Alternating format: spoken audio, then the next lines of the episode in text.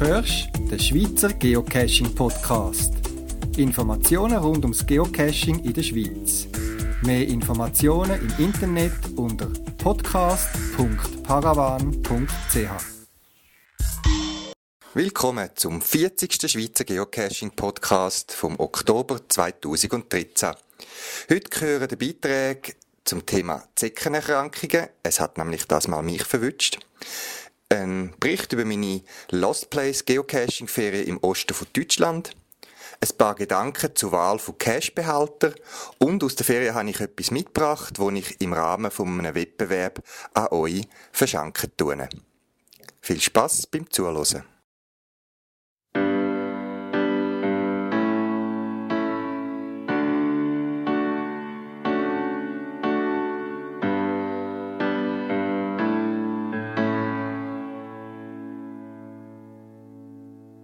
Hello, geocachers. Nice to see you all.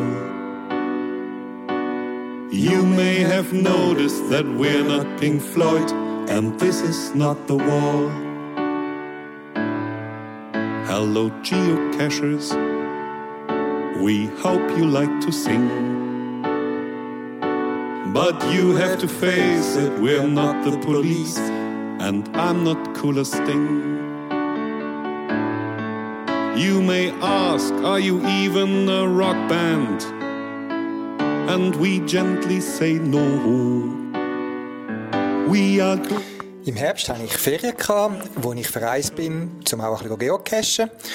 Und ein paar Tage vor einem bin ich sicherheitshalber noch zum Hausarzt mit einer Vermutung. Und zwar hat, ist mir eigentlich so weit wohl gewesen, aber ich hatte so einen roten, runden Fleck im Schulterbereich gehabt, wo ganz jetzt in meinem Fall leicht bissen hat. Und als Geocacher ist mir da einfach der Gedanke nicht äh, aus dem Kopf, dass vielleicht ein Zeckenbiss könnte dahinter Es ist dann auch so gewesen, ich äh, Borreliose, so wie es aussieht, und hatte ein paar Stunden, bevor ich haben können abreisen noch, äh, sind dann Blutresultate da gewesen, wo ein gewisses Indiz gegeben haben und habe nochmal können kurzfristig zum Arzt und er hat mich dann mit die Antibiotika versorgt in dem Fall und wir haben das gut in den Griff bekommen. Es ist in kürzester Zeit dann abgelungen.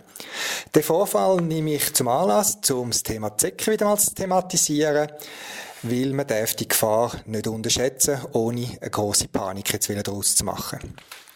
Zecken, die blutsaugenden Tiere, die gerade auch im Wald, im Unterholz, in höherem Gras sind, wo wir uns Geocacher ja öfters aufhalten, äh, können verschiedenste Krankheiten übertragen. Und die zwei bekanntesten, auf die möchte ich jetzt kurz eingehen. Die eine ist eine sogenannte virale Erkrankung, das heißt etwas, wo durch ein Virus übertragen wird. Das ist die sogenannte Frühsommer Meningoenzephalitis oder kurz FSME genannt. Das ist eine Krankheit, wo die Nerven, das Nervensystem anfällt und im schlimmsten Fall kann Hirnhautentzündungen auslösen. Borreliose, die ich in meinem Fall scheinbar hatte, ist eine bakterielle Erkrankung, wo man nicht kann schützen davon, aber man kann es behandeln. Borreliose ist eine Krankheit, die man schon länger kennt, viele Jahre, aber erst etwa 1983 hat man herausgefunden, welches Bakterium oder dass es ein Bakterium ist, das die Krankheit tut, übertragen. Und wie es ein Bakterium ist, hat man zum Glück äh, Antibiotika, wo man das mit einer Antibiotikakur kann behandeln, gerade auch in einem frühen Status, äh, Stadium wo es noch nicht schwere Symptome hat, kann man das mit normalen Antibiotika-Tabletten nehmen. Es gibt dann schwere Fälle, wo viel intensiver und massiver dahinter gegangen werden. Sowohl die FSME, die virale Erkrankung, wie auch die Borreliose sind beides Krankheiten, die man nicht unterschätzen darf. Beide können, können schwerste Nebenwirkungen haben und Spätfolgen haben, die sich fast nicht mehr therapieren lassen. Nochmal zurück zu der FSME, der viralen Erkrankung. Wenn man die mal hat, gibt es keine Behandlungsmöglichkeit. Ähnlich wie bei einer Grippe, wo auch durch ein Virus ausgelöst wird, muss man es durchstehen, man kann vielleicht Symptome bekämpfen und so weiter, aber es gibt kein Medikament, das jetzt die, die Viren wegbringt. Aber wie auch im Fall der Grippe, gibt es bei der FSME eine Impfung, die einem schützt nachher vor einer äh, FSME-Erkrankung oder wenigstens äh, abgeschwächt nicht überkommt. Weil der Körper dann schon die Antikörper hat. Ich und meine Familie haben das vor ein paar Jahren schon, nachdem der Kanton Zürich, also die, das Gebiet, wo wir wohnen, äh, als Risikogebiet taxiert worden ist, eben weil es die Krankheiten hat, haben wir uns entschieden, wir sind so viel draussen, eine Abwägung von den Risiken hat uns dann gesagt, wir lassen uns impfen. Das ist eine Impfung, muss man dreimal gehen, jetzt, wo wir, also wo wir es gemacht haben. Und die Impfung hebt dann zehn Jahre und nach zehn Jahren muss man sie durch eine einmalige Spritze wieder auffrischen. Borreliose wiederum, die bakterielle Erkrankung, für die gibt es keine Prävention, also medikamentös, sondern eben, wenn man es früh erkannt, wo eben so der kreisförmige Hautrötung einer der möglichen Symptome ist, kann man nachher Antibiotika geben. Borreliose ist auch eine Krankheit, die sich schwierig lässt, eindeutig zu, äh, identifizieren, weil es hat mehrere Symptome, die eben auch von anderen Krankheiten können ausgelöst werden Und auch bei mir hat man zuerst gesagt, jetzt schauen wir mal, es ist noch nicht so akut, äh, wir schauen den Flak an, äh, wir machen eine Blutprobe und die Blutprobe hat dann nach eben ein paar Tagen ergeben, ich hatte einmal Kontakt mit äh, Borreliose-Bakterien, ob das von dem aktuellen Fall ist oder schon früher, das hat man nicht mehr können sagen, aber die aktuell bestehenden Symptome, eben vor allem der Hautflack und dann auch Zusatzfragen und Untersuchungen vom Arzt haben dann darauf hingedeutet, dass er sagt, für ihn ist es typisch Borreliose und ich habe dann eben die Medikamente bekommen. Etwas, was ich auch gelernt habe in dem Zusammenhang, oder eine Meinung, die ich musste korrigieren ist, ich habe mal gehört, dass wenn man eine Back äh, Zecken im äh, Stich hat, Zeckenbefall, und man die schnell wieder rausnimmt, möglichst schnell, dass die Chance dann massiv geringer ist, dass man erkrankt. Das stimmt wohl für die Borreliose, weil die Bakterien sind scheinbar im Magentrakt von dieser Zecke und der Magentrakt kommt dann erst über die Stunde nach dem ersten Biss quasi in den Körper vom Wirtstier oder am Mensch ähm, über. Bei der FSME, bei der viralen Infarkt, kann sein, dass der Virus bereits im, im Stachrüssel von dieser Zecke ist und man bereits beim Stich Sekunden nachher infiziert ist. Das heißt, schnelles Entfernen von einer Zecke muss nicht zwingend heißen, dass, man, dass nichts passiert ist. Drum, Vorbeugen ist immer besser als äh, nachher umtöchteln. Darum, es gibt verschiedene Methoden und Möglichkeiten, wie man sich auch sonst kann schützen kann. Gerade wenn man gar Cash im Unterholz, in der Zeckensaison sollte man lange Kleider tragen, mit möglichst geschlossenen Öffnungen an den Ärmeln, an den Beinen, dass die Zecken gar nicht rein können. Helle Kleider erleichtern einem, äh, Zecken zu sehen, die an einem rumklattern, weil die kumpen ja nicht gerade auf die freie Haut zu, sondern die suchen sich dann meistens auch einen Weg, die gehen irgendwo drauf und klattern dann und krabbeln dann äh, richtig einer Öffnung, wo sie rein können und richtig äh, Haut gehen. Dann kann man natürlich auch mit Insektenschutzmitteln, es gibt auch solche, die speziell für die Zecken gemacht sind, kann man sich einreiben und damit auch einen gewissen Schutz erreichen. Wichtig finde ich aber gerade auch, dass wenn man heimkommt und duschen tut, dass man äh, sich gründlich anschaut und eben die Zecken sind eben nicht gerade auf, dem, auf der Stirn oder auf der Nase, wo man kann in den Spiegel schauen, man sieht, sondern dort, wo es Körperfalten hat, eben in der Achselhöhle, zwischen den Beinen, eben an Sachen, wo man sich gut kann verkrüchen, in den Kniekehlen und dort sollte man genau schauen oder auch wenn man Kind äh, dabei hat, die genau untersuchen, ob man eine Zecke entdeckt. Im Weiteren mache ich es so, dass ich, wenn ich eine Zecke feststelle an mir, dass, dass mich eine bisset und ich nehme die weg, dann mache ich mir eine kurze Notiz bei mir im Computer oder in einem Notizzettel im iPhone, äh, wann ich das festgestellt habe. Das auch mit der Überlegung, dass die Erkrankungen können verspätet auftreten und man sehr oft dann nicht mehr sich daran erinnert, oh, da ist etwas gewesen oder wann ist das etwas gewesen, weil es kann nicht es ist nicht so, dass das immer nach fünf Tagen bricht zu Hause oder nach zwei Wochen, sondern es kann schleichend sein. Jetzt im Fall von der Borreliose kann das Wochen, Tage, ich glaube sogar bis zu Monaten, bis sich so etwas manifestiert. Darum mache ich mir Notizen und ich habe gewusst, dass Jahr bin ich zweimal, äh, habe ich eine Zecke verwünscht gehabt. Ob das die gewesen sind, weiß ich nicht. Es können auch einige sein, wo, ich, äh, wo mich gestochen hat und wo ich gar nicht bemerkt habe, bis sie wieder weg ist. Aber das sind so Informationen, die können helfen Wie gesagt, überdenkt auch euch ihr Zeckenschutz. Man kann es nicht vernachlässigen. Einerseits, wenn ein Symptom hat, also bei der Borreliose, in meinem Fall jetzt nicht, sind es typisch so grippenähnliche Symptome, zumindest im Sommer. Wenn es atypisch ist, wo könnte darauf hindeuten, dann eben auch die roten, reisförmigen äh, Hautrötungen.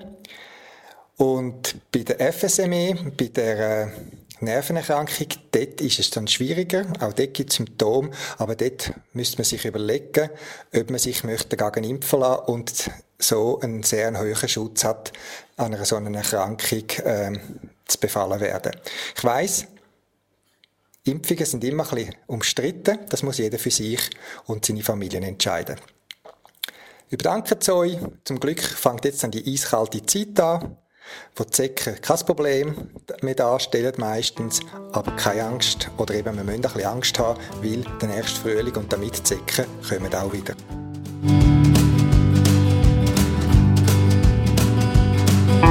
Der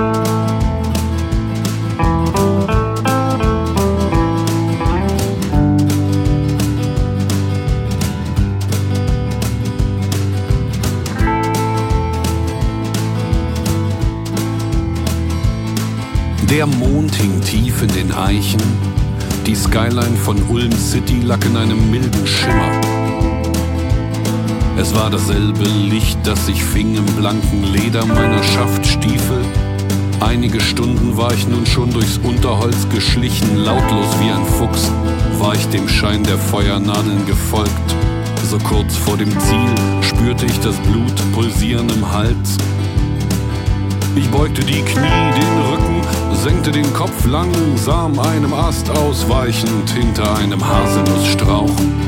Kauerte ich mich nieder. Ich konnte die Dose riechen und ich roch auch, dass Menschen in der Nähe waren. Doch noch hatte ich kein Licht gesehen. Und so kroch ich auf Finger und Stiefelspitzen nur dem Blech entgegen räumte Steine, öffnete den Verschluss, atmete muffigen Geruch alter Spielwaren, feuchtes Papier stieg mir in die Nase und aus meiner rechten Westentasche zog ich den Stift. Nach meinem erwähnten Besuch beim Hausarzt bin ich am gleichen Abend dann noch abgefahren in meine zweiwöchige Herbstferien. Wir sind nach Norddeutschland gefahren, ein bisschen oberhalb von Berlin, mit dem Nachtzug hier und dann oben ein Mietauto gehabt und haben dann eine Woche auf Rügen verbracht, wo ganz gemütlich war mit Ausschlafen, mit Sightseeing, mit Wandern, viel frischer Luft, ein bisschen Baden, nicht an der Ostsee, sondern im Thermalbad von dem, von deren Unterkunft, die wir dort hatten. Und es ist auch hat sich Gelegenheit gegeben, dass ich, wie ich im letzten Podcast, im Interview mit Dosenfischer erwähnt habe, Dosenfischer haben können besuchen nach Schwerin. Schwerin selber auch ein sehr schönes Städtchen. Und wir haben uns dann dort getroffen, um mal die Kontakte, die wir per E-Mail und Skype hatten, mal wirklich äh, gegenüber, äh, das Gegenüber gesehen haben und haben uns da einen gemütlichen Nachmittag in einem Kaffee verbracht, wo es äh, ganz nah war, bei einer grossen Sehenswürdigkeit von Schwerin, das schöne Schloss dort. Ich tue noch ein paar Fotos auch von dem auf meine Podcast-Webseite. Ich habe von den Dosenfischer CDs bekommen, von ihrer neuen Ausgabe, 1211, und wird die dann an euch können äh, verlosen. Es gibt ein kleines Gewinnspiel dazu, aber mehr nach dem Beitrag. Nach dieser Woche Rügen, wirklich Erholung pur, äh, wandern, frische Luft, genug geschlafen, habe ich mir noch eine Woche angehängt und habe ganz gezielt Geocaching-Ferien gemacht. Ferien sind immer dazu da, um irgendwelche Sachen zu machen, die man sonst im Alltag nicht dazukommt. Der eine, der will irgendwie einen speziellen Berg besteigen, die anderen machen eine spezielle Rundreise. Geocacher sagen vielleicht, ich gehe jetzt eine Woche lang einen Powertrail nach Dänemark machen, wo es jetzt neu gibt, wo man kann, weiss nicht, viel tausend Kilometer fahren und im Schnitt alle vier bis 700 Meter einen Cache findet. Auch ich habe Geocaching-Ferien gemacht, habe aber knapp etwa ein Dutzend Caches gefunden in einer Woche. Es sind sogenannte Lost Place Caches. Das sind Caches, die versteckt sind in Anlagen, Bauten oder was Orte, wo früher irgendwie geschichtsträchtig sind, wo genutzt worden sind und jetzt einfach nicht mehr gebraucht werden. Lost Place, das tönt so englisch, ist aber kein englisches Wort, ist so ein neudeutsches oder neuenglisches Wort, deutsch-englisches Wort. Ähm, Im Englischen gibt es einen anderen Begriff dafür. Ähm, die sind auch immer so ein bisschen umstritten, weil schlussendlich, auch wenn das meistens Gebäude sind, wo früher irgendwie äh, DDR-Betrieb drin sind oder der sowjetischen Armee oder was auch immer, sie gehören nach wie vor jemandem. Und man geht auf ein Gelände, wo jemandem gehört. Und wie ihr euch vorstellen könnt, ihr hättet auch keine Freude, wenn, das, äh, wenn ihr ein, Gartenhäuschen habt, das ihr zwar nicht mehr braucht, aber dort gehen Leute ein und aus. Es ist sehr umstritten und ich möchte einfach vorausschicken, dass ich mir dem bewusst bin, wenn man so Geo wenn ich so Geocaches mache. Aber in dem Fall, auch wenn man vor Ort ist, bei den Geocaches, die wir gemacht haben, hat man weder müssen ein Verbotsschild ignorieren, noch einen Hag überklattern, noch eine Tür aufmachen. Es ist ein Gelände, wo teilweise einfach im Wald rumstehen und wo man auch, wie wir uns selber können überzeugen, auch andersweitig von anderen Leuten genutzt wird in der, in der Freizeit. Lustigerweise hat es auch zwei, drei so Lost Place Geocaches gehabt, wo mit Einverständnis von den Eigentümern haben können gesucht werden. Die haben das in dem Sinne nicht offiziell ausgesprochen, aber der, der Owner hat das abgeklärt.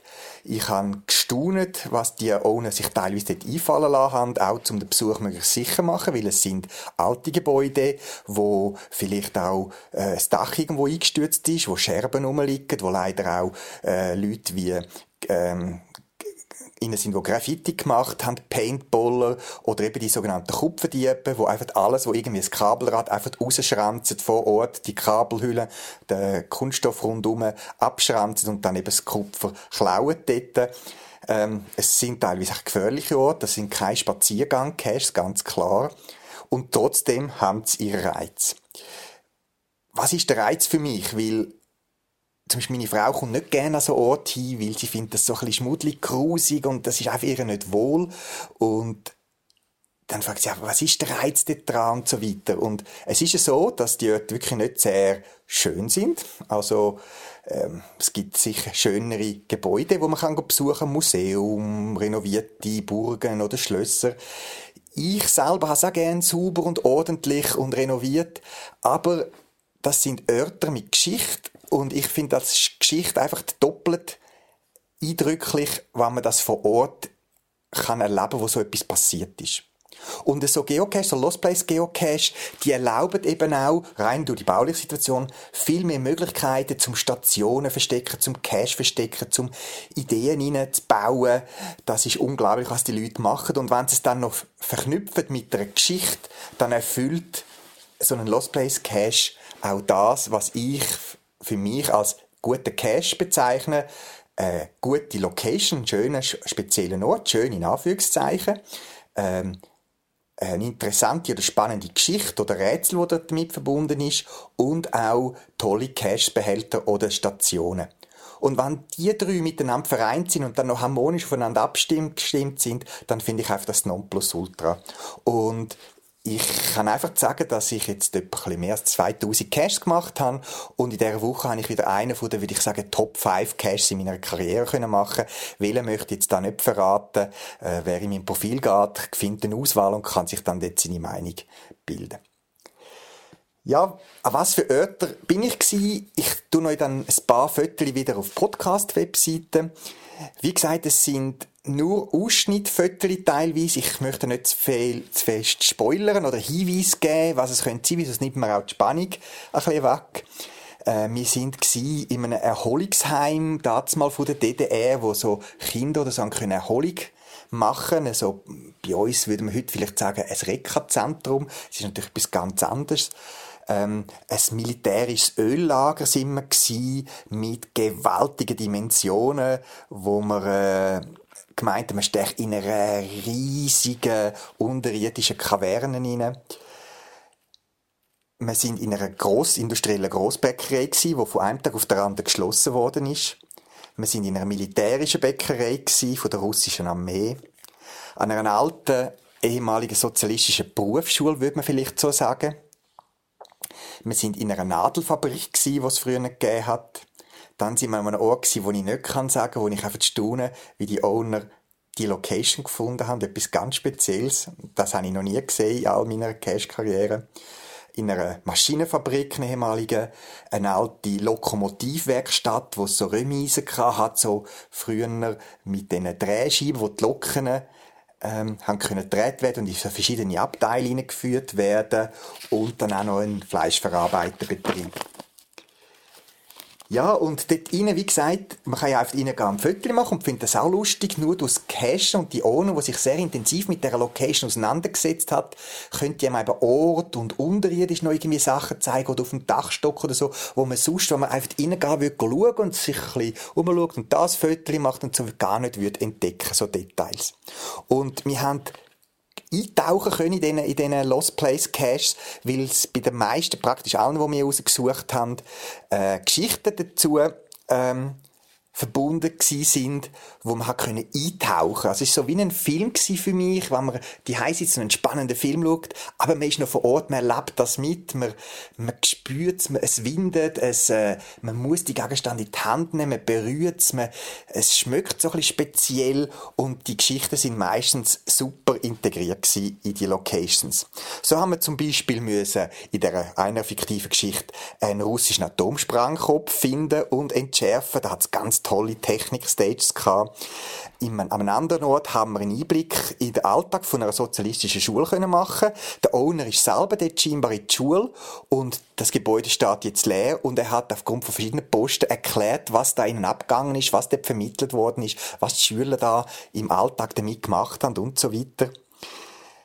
Wir, haben, wir sind äh, neue Mitarbeiter in einer Grossbäckerei, wo haben zuerst eine Betriebsbesichtigung machen und den Betrieb von A bis Z bis zum Direktor kennenlernen, bis sie können anfangen zu arbeiten, respektive eben der Betrieb von einem Tag auf den anderen geschlossen worden ist.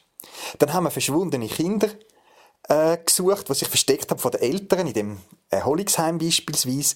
Wir haben im Industriebetrieb äh, einen Korruptionsfall aufgeklärt. Wir haben eine spezielle Betriebsführung durch einen VEB, so einen sogenannten volkseigenen Betrieb können machen, wie das dort zu und her gegangen ist. Und Ort haben wir eine Zeitreise müssen machen, durch einen Zeittunnel durch, um in die Geschichte, in der Vergangenheit eingreifen, um etwas zu verhindern. Das Ganze wirklich super gemacht. Wir haben die Caches auch ganz bewusst ausgesucht und das ist eine längere äh, Geschichte, bis man all die äh, gesucht hat, sich äh, entscheidet, welche machen wir, wo gehen wir durch, äh, haben wir noch Reserve-Cash abklären mit den Owner, ist denn noch Zwag, wir kommen dann und dann rauf. Ähm, das ist einiges an Vorbereitung, aber eben auch Vorfreude. Und wir haben viel Cash gehabt, ein paar noch so wie als Reserve, je nach Zeit. Aber im Schnitt hat sich gezeigt, dass wir etwa zwei so Lost Place Cash Maximum in einem Tag können machen Wir sind teilweise bis sechs Stunden an einem Cash dran gewesen, morgen früh aufgestanden, äh, schon in Wanderausrüstung im Frühstücksraum gesessen, am Morgen am 9 Uhr meistens schon auf dem Gelände von dem Lost Place gewesen dann den einen Cash gemacht, ein bisschen gefahren, zum zweiten am Laufe vom Nachmittag äh, zurück im Hotel duschen, sich frisch machen, Eindrücke verarbeiten, gemütlich zu Nacht essen, noch ein bisschen Sightseeing von der Stadt, wo wir waren. Wir sind an verschiedenen Orten, wir haben eine Rundreise gemacht und dann sehr früh wieder ins Bett, weil wir einfach schlichtweg geschlappt sind, weil eben so, wenn man zehn Stunden oder so unterwegs ist auf Lost Place und voll eintaucht in eine Geschichte, die einen voll fasziniert und dann äh, gab das äh, nimmt das Substanz, wenigstens bei mir. Aber es sind ganz tolle Ferien gewesen. Nach zwei, drei Tagen habe ich schon immer gewusst, was für ein Wochentag das ist. Ich bin weiter weg gewesen. Ich habe wunderbar können abschalten. Wie gesagt, das Schöne ist ja, wir haben die Wahl, wir können entscheiden, was wir machen wollen. Wir haben kein Pflichtprogramm als Geocache, das man muss machen in den Ferien. Man darf nichts machen, man darf etwas Spezielles machen. Und vielleicht ist das einmal Nachricht für dich. Überleg dir mal in der Ferien mal gezielt etwas mit Geocaching zu machen. Ein Power Trail, wenn dir das liegt. Ein, äh, einen speziellen Berg zu erklimmen, einen speziellen Cache im Ausland oder was auch immer. Meine, meine Faszination sind jetzt Lost Place, wilde Orte. Und das sehe ich heute, wenn ich das sorgfältig beobachte einfach mehr und mehr verschwindet, weil gerade auch, wir haben Lost Place gemacht, die sind mitten in der Stadt drin, so wie man in Zürich würde sagen, dort, wo heute, wo das Sulzerareal war, äh, Sulzerescherweise, dort würde einfach noch ein leerstehender Betrieb stehen, einfach leer. Und natürlich ist der Druck auch dort da, um die Örter und äh, Boden anders zu nutzen. Und so verschwindet ein oder andere Cache nach dies nach und darum nutze ich die Chance noch jetzt möglichst, solche Cache zu machen. Ein Tipp, wo ich für euch habe, vielleicht sagt jetzt einer, ja, ich habe noch nie so einen Lost Place gemacht, aber es macht mich jetzt irgendwie gleich an. Es gibt ein Cache in Berlin, ein Lost Place Cache, der heißt zwischen Leberwurst und grünen Knacken geht etwa drei Stunden, muss man sich einplanen. Und das ist ein Cache, den man ganz hochoffiziell mit Bewilligung machen kann. Man muss sich anmelden, man kommt einen Termin über, man geht dort hin, meldet sich an, man muss dort von der lokalen Organisation, die sonst so Fotoshootings und so dort rein macht, ähm, muss man ein Zettel unterschreiben wegen der Haftung, dass die keine Haftung übernehmen und auf Gefahren hinweisen. Und dann kann man sich in dem Gebäude ganz locker und entspannt, weil man macht nichts Verbotes, mal umschauen und kommt man so ein Lost Place Feeling über. Die Location ist nicht so speziell wie die anderen, die wir erlebt haben. Und es ist auch keine grosse Geschichte dahinter. Aber es ist ein Lost Place, wo ein bisschen Einblick gibt in so einen ehemaligen Betrieb. Und wenn, ihr mal zu Berlin sind und drei Stunden euch könnt Zeit nehmen, dann besucht doch den Cache. Es ist sicher ein guter Einstieg, um mal so ein bisschen spüren, wie das kann abgehen. Und dort haben wir auch andere Geocacher äh, getroffen, weil die Termine sind nicht sehr häufig. Also man kann nicht jeden Tag gehen, meines Wissens. Wir haben das auch früher müssen anmelden und es werden immer Maximum etwa sechs Geocacher oder äh, ja, sechs Personen oder sechs Teams würden gleichzeitig mehr oder weniger können starten. Wir sind da mit zwei, drei anderen Terminen äh, Teams unterwegs gewesen und mit der Zeit, äh, Zeit lang sind wir miteinander gegangen, dann sind die einen voraus und so weiter. Es hat auch ein bisschen mehr Leute rum und sonst sind wir also bei den anderen Lost Plays die ganze Zeit eigentlich allein gewesen. An einem Ort äh, haben wir dann irgendwie beim mit drinnen ist uns ein anderes Team entgegengekommen. Das ist eigentlich die einzige Begegnung mit anderen Geocacher an so einer Lost Place. Und bei einem Ort, wo wir haben uns beim Owner voran müssen weil er uns eine Ausnahme gemacht hat, dass wir den unter, unter der Woche machen können, ist uns der Owner dann noch empfangen am Schluss, überraschenderweise. Aber sonst hat man die Locations für sich allein. Und das wirkt auch noch speziell, wenn man in diesen riesigen Gebäuden quasi allein ist und nicht in einer Reisegruppe mit 30 Leuten, die es lärmen und es quasselt und es blitzt rundherum. Und das ist schon noch eine spezielle Atmosphäre. Wie gesagt, ein Ausschnitt, ganz wenige Fotos von, ich weiss nicht, gegen 1000 Fotos, die wir gemacht haben in dieser Woche. Ein paar wenige zeige ich euch auf meiner Podcast-Webseite. Und ja, wünsche dir auf jeden Fall irgendwo mal auch ein tolles Ferienerlebnis rund ums Geocachen mit etwas, was du vielleicht im Alltag beim Geocachen nicht kannst machen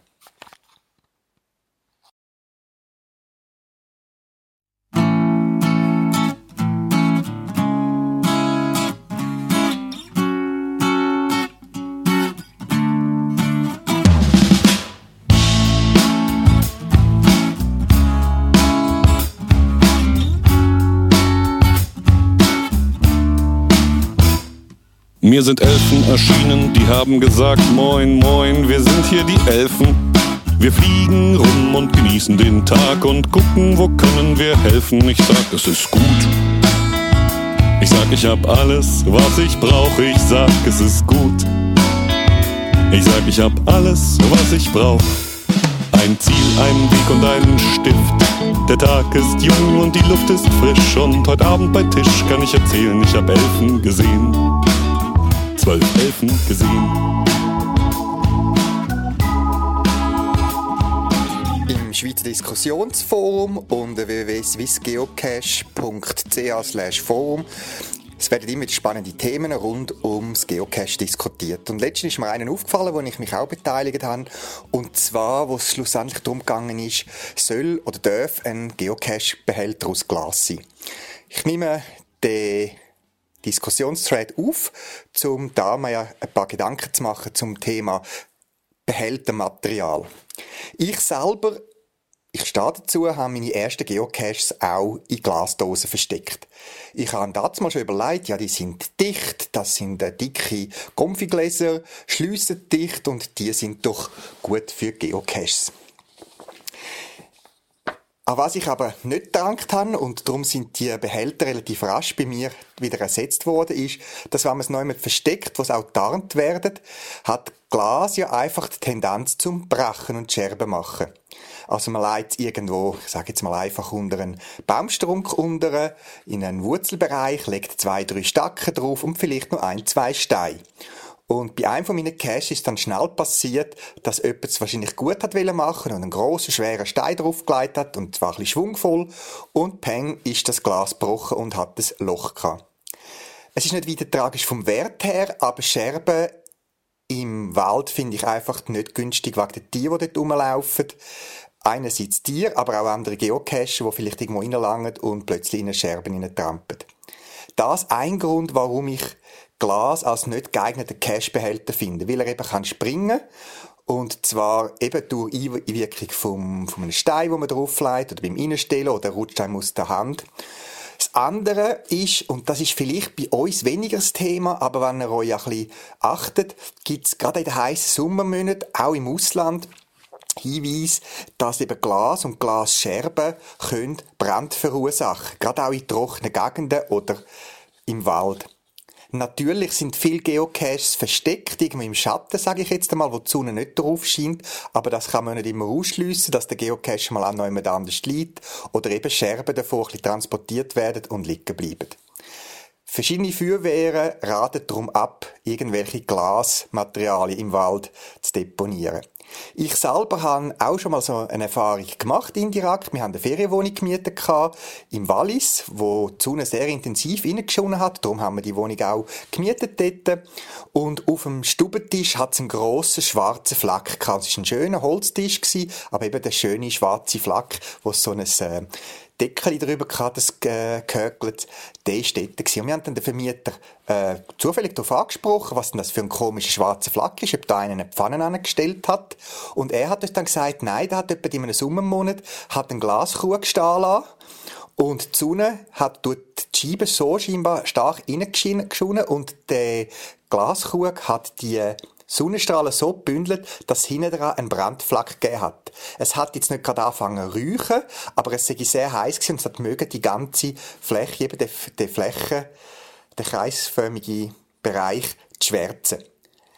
Und weil man es eben lange nicht gemerkt hat, die Sonne ist gewandert und der Flak ist eben dann auch mitgewandert und es hat dann so wie eine, Beweg eine Bewegung drin gehabt. Das hat man natürlich nicht direkt gesehen, aber man hat gesehen, der hat eine komische äh, Form, der Flak. Drum der Grund für mich, zum kein Glasbehälter nehmen als Cash-Behälter. Äh, das Brachen, das passieren kann, gerade auch im Winter, wenn es kalt wird, Frost und so weiter, Feuchtigkeit, die unter den Deckel kann eindringen kann, Spannungen drauf geben, aber eben meistens gehen die Glasbehälter beim Verstecken, beim Rausholen oder beim Verstecken kaputt und geben Scherben und die Scherben haben definitiv nichts im Wald zu suchen.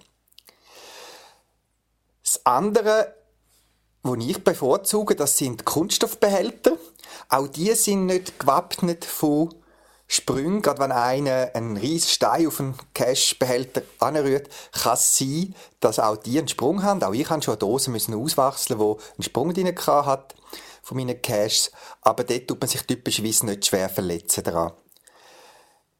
Kunststoff, sofern er auch wieder entsorgt wird, ist nicht weiter tragisch. Und auch wenn die daran nagen, es ist, äh, und auch so Stückchen würden fressen, das geht unverdaut wahrscheinlich hinten wieder raus. Äh, schlimmer sind wahrscheinlich Plastiksäcke, wo größere Stücke davon können, ähm, verschluckt werden und dann eben zu Verstopfungen oder Verstickungen können führen.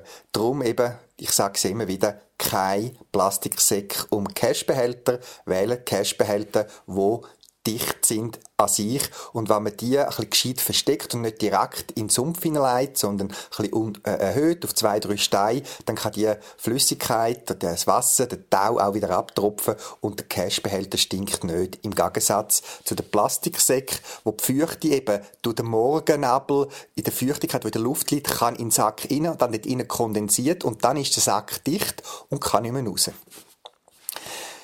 Kunststoff wie Glas haben einen Vorteil. Sie sind transparent. und es gehören vielleicht zwischen ihnen wieder vor allem auch aus dem Ausland Geschichten, wo irgendwie Cashbehälter gefunden werden und dann von irgendwelchen Bombenräumkommando entfernt werden, obwohl es noch Geocache gewesen sind. Darum sagt auch Groundspeak oder geocaching.com betreibt, man soll doch Cashbehälter die transparent sind und gut angeschrieben, dass man sieht, was drinnen ist. Weil wenn man sieht, da drinnen liegt ein Büchlein, da drinnen liegt ein Plüschtierchen und so weiter, dann sieht man jeder auf einen Blick, ah, das ist keine Bombe oder sonst etwas Böses oder ein, ein Drogenversteck oder was auch immer. In USA sind ja sehr verbreitet. Bei uns sieht man es auch hin und wieder. Ich habe ja die Behälter auch im, im Sortiment, die sogenannten Munitionskisten. Das sind so Blechbehälter, die sehr dicht sind, die aus Armeebestand stammen, die nicht mehr gebraucht werden. Und die sind ja eben, wie man Munition oder irgendwie anderes Gerät schafft, sicher aufbewahren, sind sehr robust und sehr dicht. Dort, eben, die sind nicht transparent, darum sollte man die ganz, ganz gut anschreiben. Also, dass man von außen sieht, das ist ein Geocache und so, und das nicht nur als irgendwelche ähm, äh, Bomben kennzeichnen und so weiter. Auch ich habe Cache mit diesen Behältern und habe die Achse sogar noch umgespritzt, dass sie nicht gerade so militärgrün aussehen. Und auf jeder Seite, und ich sage wirklich auf jeder, oben, unten, links, rechts, habe ich deutliche Kennzeichnung gemacht, das ist ein Teil von einem Spiel und äh, nähere Informationen dazu. Groundspeak hat das auch Problem erkannt, dass die Munitionsbehälter aus Blech sehr gut sind und geeignet und robust und, und noch zahlbar, äh, aber eben nicht transparent. Und darum haben die jetzt neu übrigens, und ich werde die bei mir im Shop, ich schätze so grösser, ich glaube Anfangs November im Sortiment haben, einen Hersteller gefunden, wo auch für Zack, wie die Armee so einen, Behälter macht, der ähnlich aussieht wie eine Munitionskiste, wie eben die rechteckigen Boxen, wo aber aus transparentem Kunststoff ist. Ist natürlich auch sonst im Alltag leichter und so weiter, aber sehr robust, auch dicht. Und das ist auch wieder eine lustige Behälterform aus Kunststoff, wo man kann einsetzen für seine Geocaches. Wie gesagt, überlegt euch, wenn ihr einen Cachebehälter platziert, was das für einen ist nehmt einen, auf jeden Fall einen dichten Behälter. Und wenn ich sage dicht, dann nicht einfach mit einem feuchten Lumpen drüber fahren, sondern nehmt den mal mit unter die Dusche, kehren den, drehen den, wenden den, lassen den mal zwei, drei Tage, gerade jetzt im Herbst, wenn es neblig ist, draussen stehen und schaut, ist der wirklich dicht. Tönt keinen Plastiksack drumherum, weil eben das mieft einfach wenn die, wenn die Flüchtigkeit eindringt und mit all den Sachen, die man an der Hand hat, wenn man den Cache öffnet und wieder versteckt und so weiter, gibt es so ein muffiges Klima. Schreiben die Cache-Behälter wirklich gut an, tun einen Klappen drauf, äh, Geocaching, äh, offi offiziellen Cache oder was auch immer, irgendwie eine Möglichkeit zum euch kontaktieren, E-Mail, Handy oder was auch immer und eben transparente Cache-Behalter helfen mit, irgendwelche Missverständnisse zu vermeiden.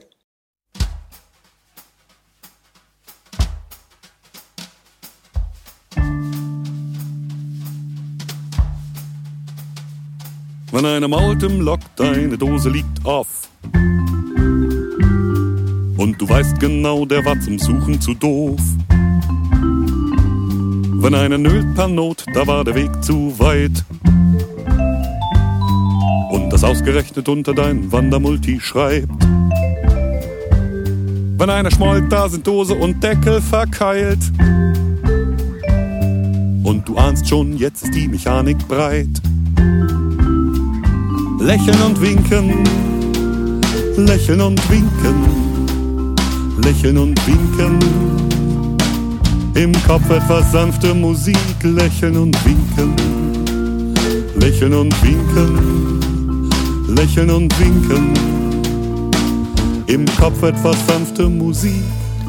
Bei meinem Besuch bei den Dosenfischer in Schwerin habe ich von ihnen vier CDs von ihrem neuen Album 12 Elfen bekommen und die vier Original von ihnen handsignierten CDs, die kann man also nicht einfach so kaufen, sondern das sind ähm, 12 Elfen CDs, die auf der Rückseite vom ABBA und vom Sandmann äh, persönlich signiert worden sind, kann man bei mir gewinnen.